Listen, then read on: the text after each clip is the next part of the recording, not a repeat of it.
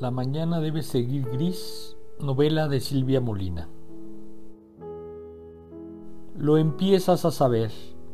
Tu amor va enseñando sus sales de baño, sus fiestas de guardar, sus cenas y nadie.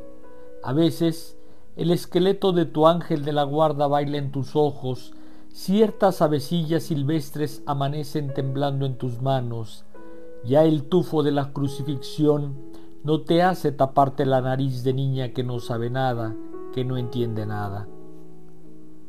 Estos versos corresponden a José Carlos Becerra, poeta protagonista de esta novela de Silvia Molina. El libro es una evocación a un romance en la ciudad de Londres, entre el escritor y la narradora, una joven viajera que conoce a José Carlos e inician una relación apasionada y prometedora. Con mucha sensibilidad y fino estilo narrativo, Silvia Molina nos hace un retrato de un poeta mayor mexicano que murió en Brindisi, Italia, a la edad de 33 años en un trágico accidente automovilístico. El 27 de mayo de 1970, José Carlos tomó una curva a alta velocidad y rompió el muro de contención, desplomándose en una barranca frente al mar. Con el fallecimiento de Becerra, México perdió a un escritor que a muy temprana edad encontró un sitio de honor en un grupo de poetas tabasqueños importantísimos.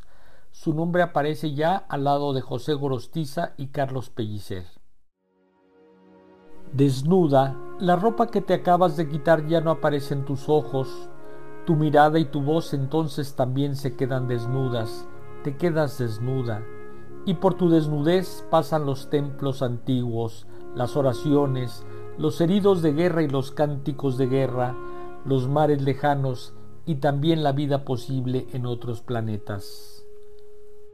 Ven aquí con tu colección de mariposas, con tus antiguos juguetes que ya no existen y que parecen burlarse de ti desde ciertos rincones. Ven aquí con tus segmentos de niña asombrada. Ven a mirar mis osos polares, ven, ahora que sabes que también en los labios aparece, sin que nos demos cuenta, el beso monstruoso y bello de aquello que todavía llamamos el alma.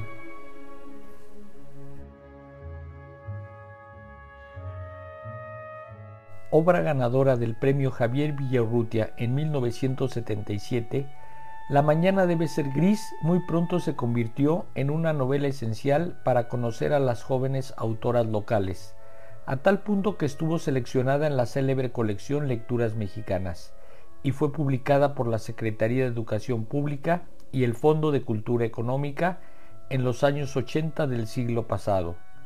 Seguido de esta edición de la novela de Molina, también se publicó El otoño recorre las islas, que reúne la mejor producción poética de Becerra. La figura intelectual de José Carlos Becerra y el enamoramiento con la joven mexicana en Londres se transformó en un clásico romántico de la literatura reciente.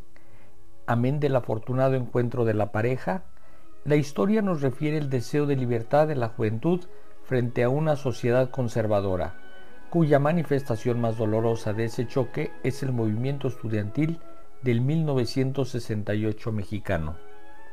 Sensualidad, sentido de pertenencia, soledad y esperanza perfilan la personalidad de la joven mexicana que nos cuenta el episodio con Becerra a fines de 1969 y principios de 1970. La obra tuvo mucho éxito inicial y ese interés lector fue ganado por Silvia Molina, pues sin rebuscamientos, con una prosa ágil y escueta, nos contagia la emoción, el suspiro incontrolado y la distracción momentánea que produce el amor. La narradora da cuenta de ello. Nuestros cuerpos vuelven a encontrarse, se funden en la noche, se pierden con el humo de las chimeneas. Silvia Molina nació en 1946.